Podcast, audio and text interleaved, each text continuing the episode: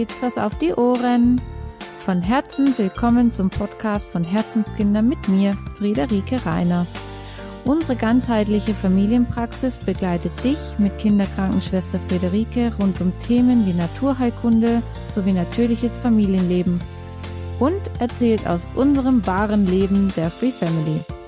Toll, dass du wieder dabei bist und dich von uns inspirieren lässt.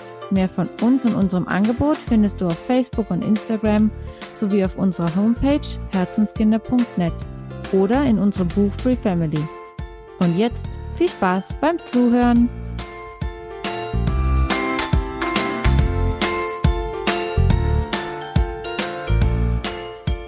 Ja, letzte Woche war Roses Revolution Day. Viele von euch haben bestimmt schon davon gehört. Und ich möchte jetzt gerne mit dieser Podcast-Folge Bezug darauf nehmen und euch von, ja, bisschen was von meiner zweiten Geburt und von der ersten Geburt erzählen und warum die Geburten so verlaufen sind, wie ich mir Geburten wünsche und ja, wofür ich stehe, warum, warum ich für Geburten stehe, wie ich dafür stehe und möchte gerne mit euch darüber sprechen. Ja, der Versus Revolution Day ist ein Tag, an dem daran ja gedacht werden soll, erinnert werden soll, wie viel Gewalt im Kreissaal passiert.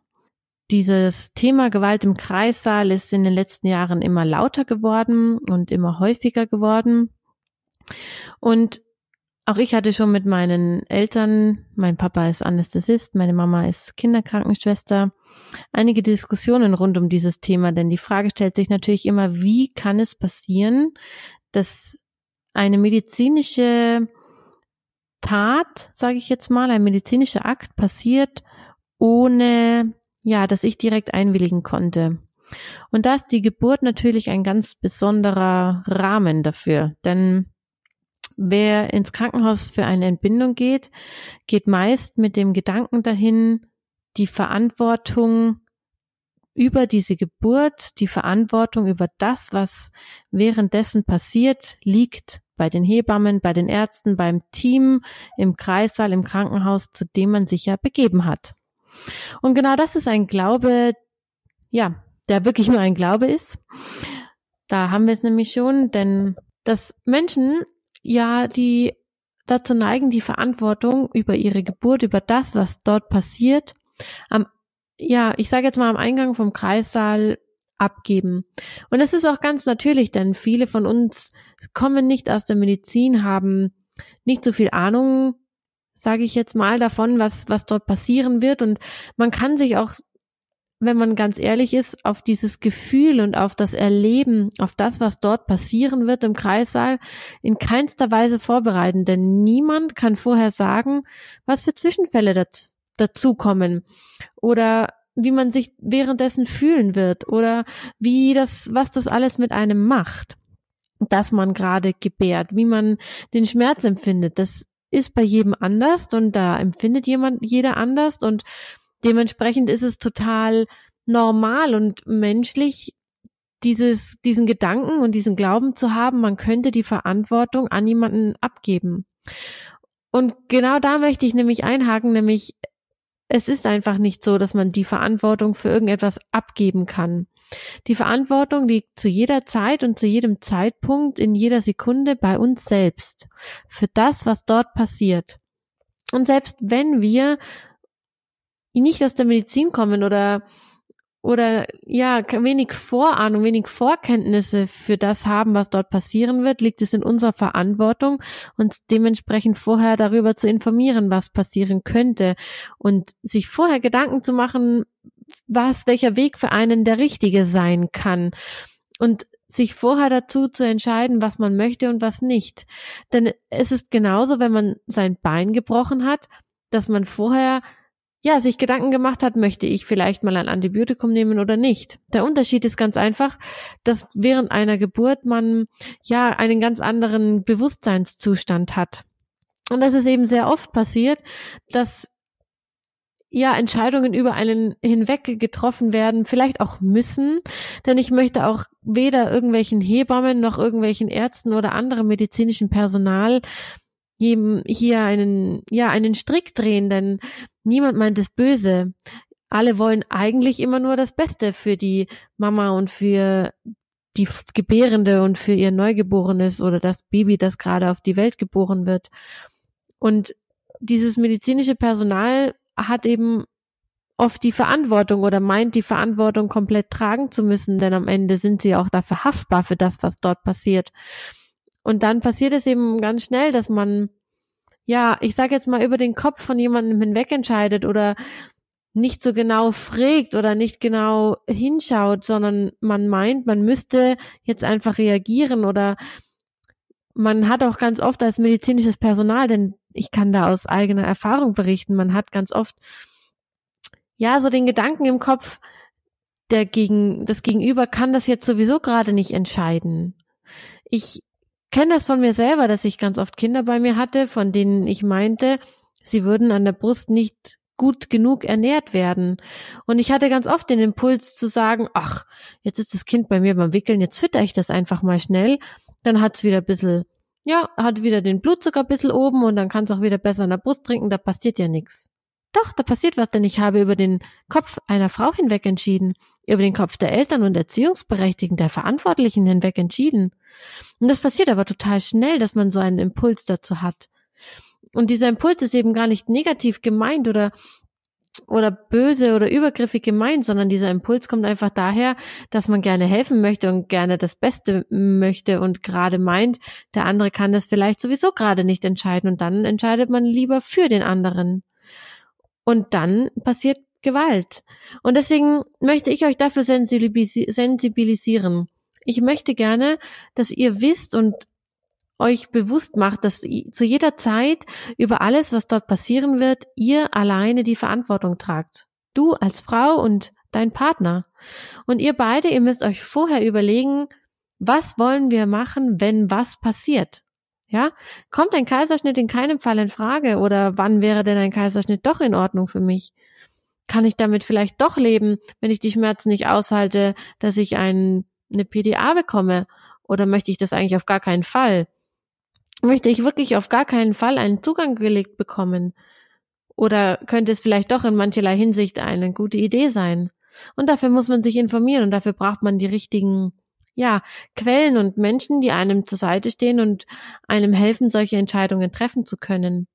Und ich möchte wirklich von ganzem Herzen jedem nahelegen, sich einen Geburtsplan zu machen sich vorher zu visualisieren und sich vorher Gedanken zu machen, was ist wichtig, was möchte ich, wie soll meine Geburt aussehen und mit welchen ja, medizinischen Maßnahmen kann ich mich einverstanden erklären und mit welchen eben nicht. Und dann ist auch diese Frage, warum Gewalt immer wieder passiert, ja, irgendwie in gewisser Weise erklärt und für mich auch geklärt, denn ich bin der festen Überzeugung, dass wenn man sich vorher Gedanken macht und einen Partner an der Seite hat, der für einen eintritt und dieser Partner muss nicht der Ehemann oder der Geschlechtspartner oder der Vater des Kindes sein, sondern dieser Partner an meiner Seite kann durchaus auch eine Dula sein oder eine Freundin sein, eine Krankenschwester sein, das kann die Netner sein, das können viele sein. Ich kann mir so viele Menschen mitnehmen und wenn es nur ein Zettel ist, den ich brauche, um selbst stark zu sein. Macht euch Gedanken darüber, denn eines ist sicher, dass diese Situation, in der ihr euch selbst im Kreislauf befindet, sicherlich so besonders, dass man meistens oder nur die wenigsten in der Lage sind, es selbst durchzusetzen, was man eigentlich möchte. Also, ja, wie gesagt, kann ich euch nur nahelegen, es möglichst gut und möglichst genau zu planen und euch möglichst viele Gedanken darüber zu machen. Ja, und viele, die uns folgen und uns schon länger verfolgen oder mich auch kennen, kennen auch unsere erste Geburtsgeschichte und unsere zweite Geburtsgeschichte. Unsere erstes Kind, die Ronja, die ist ja im Krankenhaus im Kreissaal geboren. Und das war genau richtig und das war genau gut, so wie es passiert ist, denn obwohl ich als Kinderkrankenschwester schon bei vielen Geburten dabei war, sei es in der Ausbildung und auch danach, in meiner Tätigkeit eben als Kinderkrankenpflegerin, ist es doch nochmal was völlig anderes, wenn man es selbst durchlebt. Es ist einfach so. Ich, man weiß vorher nie, wie, wie setzt einem der Schmerz zu, wie fühlt man sich, wie, ja, wie, wie wird das für einen sein, dass man jetzt gerade ein Leben, ein Kind auf die Welt bringt? Und deswegen war diese Entscheidung, dass unser erstes Kind im Kreißsaal geboren wird, für diesen Moment, für, ja, für den Zustand, in dem wir als Paar und zu dem Wissensstand, in dem ich als Frau mich befunden habe, genau die richtige Entscheidung. Und ich hatte einen Geburtsplan, den habe ich vor der Geburt bei den Hebammen abgegeben. Ich hatte mir vorher viele Gedanken gemacht, wie ich genau möchte, was passiert und was nicht. Und ich hatte mir nur als kleines Beispiel Vorher hatte ich immer gesagt, ich kann mir überhaupt nicht vorstellen, in der Badewanne zu gebären. Und das habe ich so gesagt und dann war das eben so.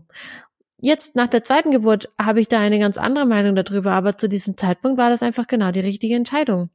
Und genau das ist das, was wichtig ist, nämlich, dass die Geburt, ja, sie hat sehr lange gedauert und ich kann auch heute genau sagen, warum sie so lange gedauert hat. Denn ich konnte mich nicht gut entspannen, ich konnte nicht gut loslassen. Ich hatte mich viel mit Hypnobirthing und selbstbestimmter Geburt beschäftigt. Ich hatte die Geburt viel und gut visualisiert. Das hat auch wirklich super funktioniert bei der Ronja in der ersten Schwangerschaft.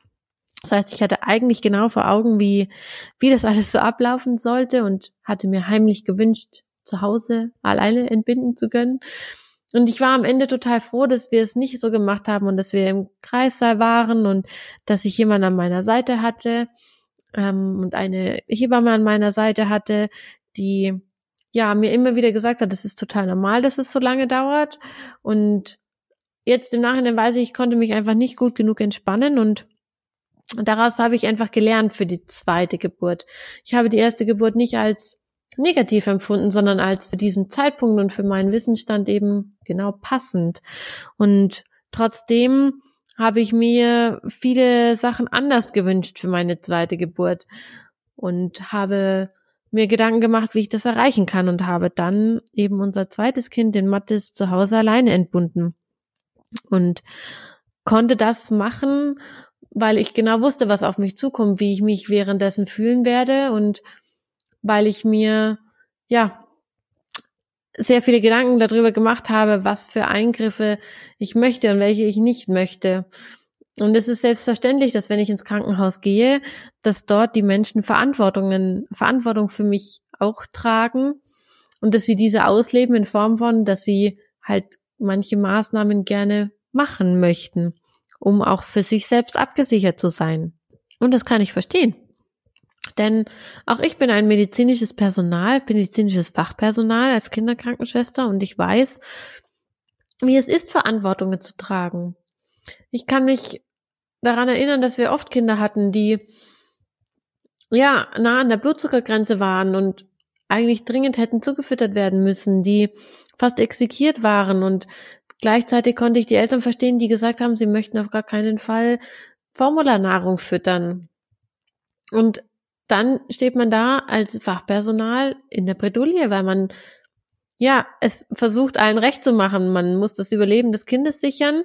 Man muss die Wünsche der Eltern respektieren und versuchen, die Bedürfnisse dahinter zu sehen und versuchen, gemeinsam einen Weg zu finden, ohne dabei seine eigene Verantwortung, die man ja in dem Moment trägt, in dem die Eltern im Krankenhaus sind, in dem sie deine Patienten sind, irgendwie, ja, dieser Verantwortung gerecht zu werden. Und deswegen habe ich mich eben bei der zweiten Geburt dafür entschieden, dass ich eigentlich niemanden dabei haben möchte und die Verantwortung wirklich ganz bei mir liegen soll. Und ich war mir dieser Verantwortung bewusst. Und die Entscheidung dazu kommt mit Sicherheit auch aus den Gedanken heraus, dass es mir ganz klar ist, dass es alles andere als egal ist, wie wir geboren werden. Denn in so vielen, ja, bei so vielen Familien, die ich begleite, sehe ich und erkenne ich viele Verhaltensmuster und viele, ja, ich sage jetzt mal Störungen, die bei den Beziehungen untereinander entstehen, dass diese Störungen von der Geburt herrühren. Und das heißt nicht automatisch, dass eine Geburt, die nicht optimal verlaufen ist, dazu führt, dass man sein Kind nicht lieben kann oder dass man ein schlechtes Verhältnis zu seinem Kind hat. Ganz im Gegenteil. Es ist nur wichtig, dass man sich vorher sehr bewusst macht, warum warum möchte man entbinden und wie möchte man entbinden und wie soll das Ganze stattfinden. Wie, was für Wünsche hat man? Und nur dann, wenn diese Wünsche, ja, ich sage jetzt mal gut visualisiert sind und einem bewusst sind, nur dann kann man auch mit einer Geburt, die vielleicht anders verlaufen ist, besser umgehen und kann diese dann dementsprechend aufarbeiten. Und auch das ist etwas, was ich zum Thema Geburt nur jedem ja einfach an die Hand geben möchte und ans Herz legen möchte, wie wichtig und elementar es sein kann, seine Geburt aufzuarbeiten und auch mit seinem Kind aufzuarbeiten und auch öfter mal, wenn Störungen in der Beziehung auftauchen, genauer hinzuschauen, ob sie vielleicht nicht doch von daher rühren könnten. Ja, und jetzt habe ich euch viel darüber erzählt und ich freue mich, wenn ihr ja auch mit mir in den Austausch gehen möchtet, vielleicht sogar von eurer eigenen Geburt erzählen möchtet, ich möchte euch gerne einladen, den, meinen Blog über meinen Geburtsbericht zu lesen. Und natürlich möchte ich euch auch einladen, wenn ich euch helfen darf, euch unterstützen darf, egal ob du gerade schwanger bist oder ob du deine Geburt aufarbeiten möchtest, ob du dir jemanden an deiner Seite wünscht während deiner Geburt, der dir mit Wissen zur Seite steht und dir vielleicht sogar helfen kann, genau die Geburt zu durchleben, die du dir vorstellst oder die du dir wünschst. Und ich möchte euch natürlich auch einladen, einfach Kommentare hier zu lassen. Macht es gut, ihr Lieben.